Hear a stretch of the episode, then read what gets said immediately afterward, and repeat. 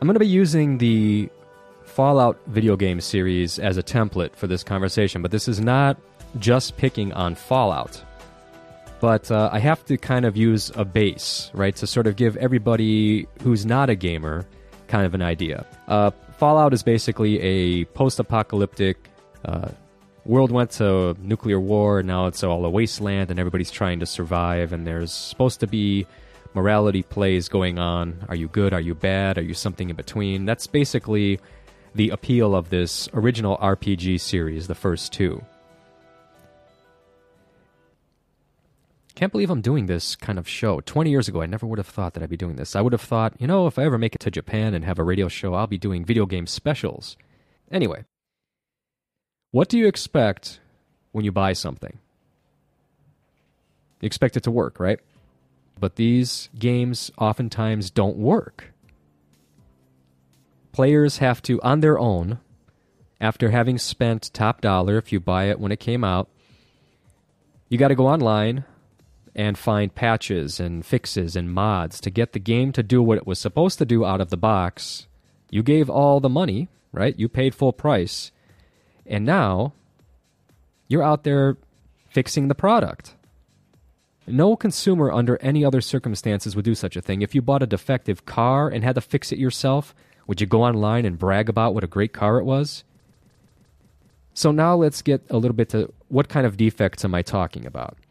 So those of you who don't know the Fallout game, don't worry about it. You don't need to know the characters and the intricacies and all that. But um, for those of you who do know, uh, we'll take Fallout 3.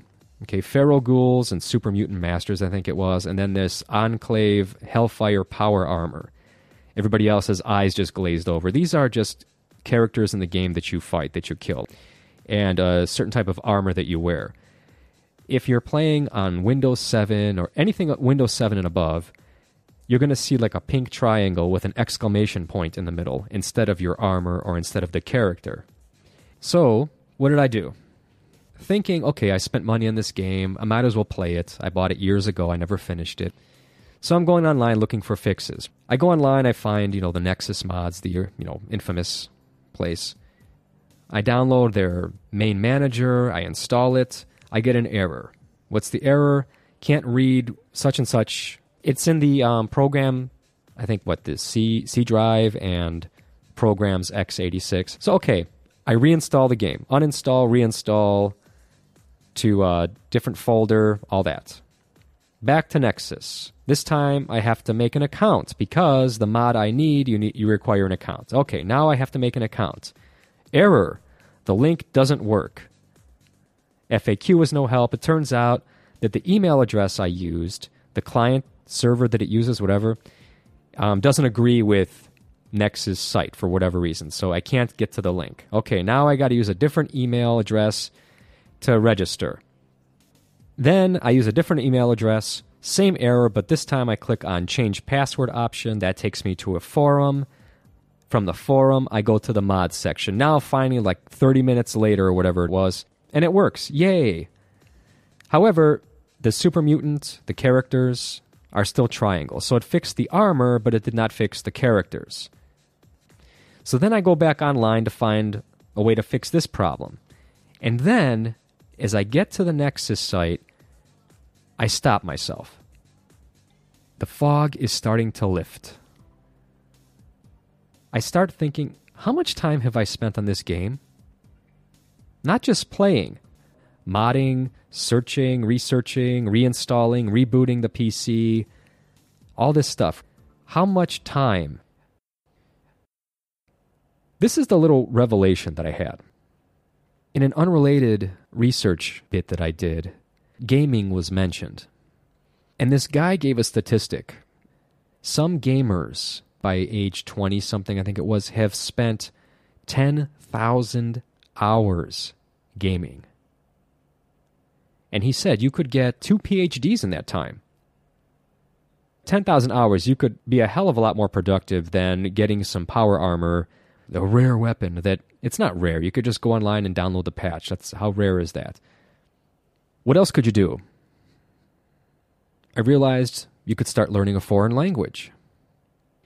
Instead of talking to fake people in a computer program, that has set responses, you could actually talk to real people from different cultures.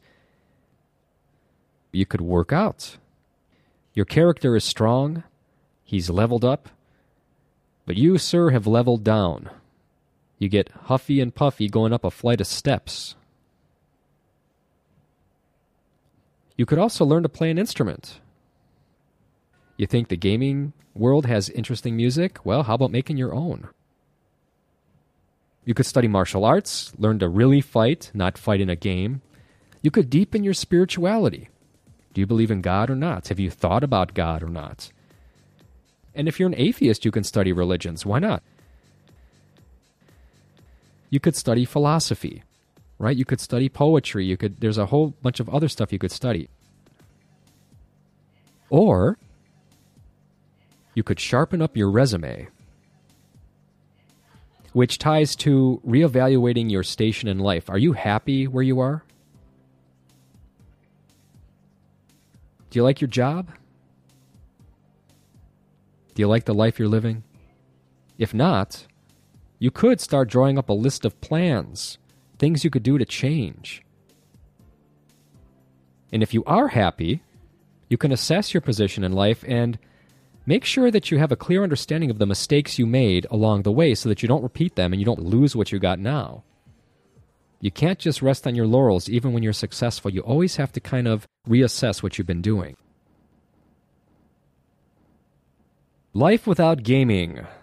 Here's what's good you save money, you save time, you don't have the stress. It's not a stress reliever. When you're throwing your controller and your blood pressure is going up, that's not stress relief you can concentrate better, and your social life improves. There were times back in the day where sometimes I'd be out with friends and I'd actually be thinking back about the game, like some level I couldn't beat or whatever. Not good. That's not good. And uh, I'm going to close on that note in a second here. In the end, even a good video game is a bad thing because video games require time to complete and that time can be used productively. I'll leave you with this anonymous quote. Ryan Van Cleave, PhD, was addicted to World of Warcraft. He wrote a book called Unplugged My Dark Journey into the World of Video Game Addiction. Here's the quote You know you're a serious World of Warcraft player when the game starts interfering with your life. You know you're an addict when your life starts interfering with the game.